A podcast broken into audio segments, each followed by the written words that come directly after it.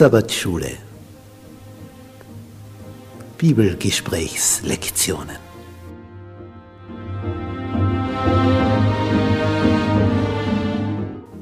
In Christus ruhen. In der Verbindung mit Jesus tiefe Geborgenheit finden. Jesus hat wie kein anderer Menschen aus ihrem Sumpf der Verzweiflung, der Hoffnungslosigkeit, des Hamsterdaseins im Rad herausgeholt, zu dem Entscheidenden, zu dem tiefen, tiefen Leben, diesem Sinnerfüllten, wonach wir uns alle sehnen. Diese Szenen, die wollen wir tiefer betrachten, damit wir zu dem finden, wonach wir uns sehnen.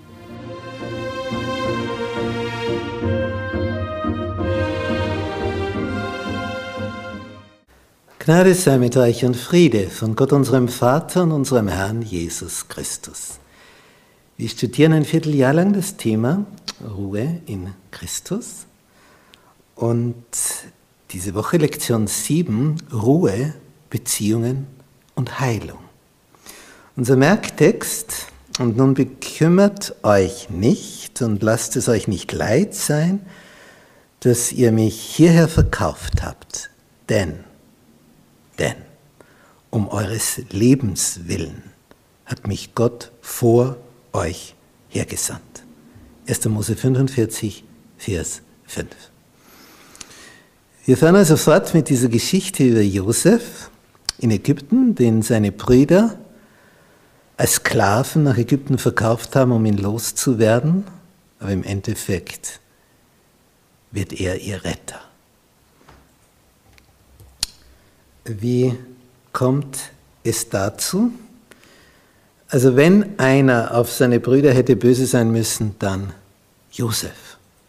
Denn was die ihm angetan haben, ich meine, jemand als Sklaven, einen Bruder als Sklaven zu verkaufen, das ist ja schlimmer, als wenn sie dich umbringen.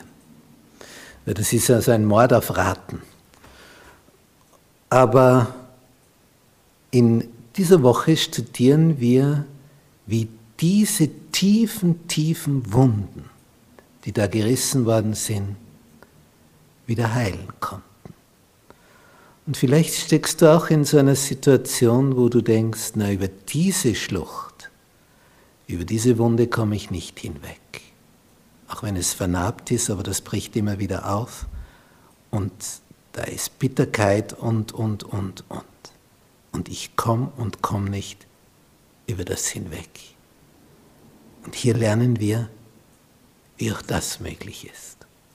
Es ist außergewöhnlich, was hier an Informationen dargelegt ist, wie solche Wunden wirklich total verheilen können.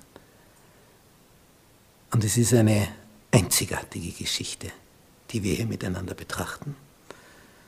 Es ist etwas des Nachahmens wert wie viel Geduld davon nöten ist und wie viel Segen daraus fließt, auch für dich, für dein Leben.